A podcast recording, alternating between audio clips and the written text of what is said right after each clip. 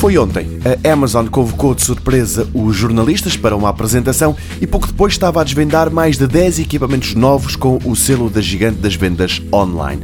Tudo ou quase tudo com a Alexa integrada, o sistema assistente pessoal que a Amazon tem vindo a desenvolver e a pôr numa série de produtos desde há alguns anos. É o caso da Echo Dot, que ontem ganhou uma nova versão com um aspecto diferente, mas mantém a mesma premissa, uma pequena coluna inteligente.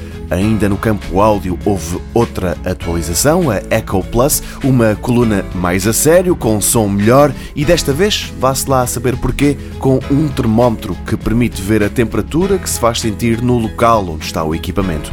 Novas são a Echo Sub, um altifalante mais dado aos graves, e o Echo Input, um pequeno dispositivo que tem uma série de microfones e que se liga a uma coluna normal para que também ela se transforme numa Alexa, um assistente pessoal inteligente.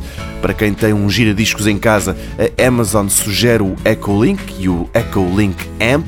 Já para quem quer a Alexa num ecrã e não se importa que a Amazon tenha uma ligação à câmara desse equipamento, a novidade é uma nova versão do Echo Show. Mas até para os carros há propostas. Chama-se Echo Auto e a ideia é que o condutor possa falar para a Alexa e a inteligência artificial feita pela Amazon lhe dê respostas. Voltando a casa e entrando pela cozinha, atenção ao novo micro-ondas Amazon Basics, que sim, também se liga à net, bem como ao relógio de parede que não fala, mas que tem uma série de LEDs para os alarmes e para que a comida não fique demasiado tempo ao lume. Para o fim, fica uma tomada elétrica inteligente que se liga à Alexa e permite acender ou desligar o eletrodoméstico que estiver agarrado à corrente.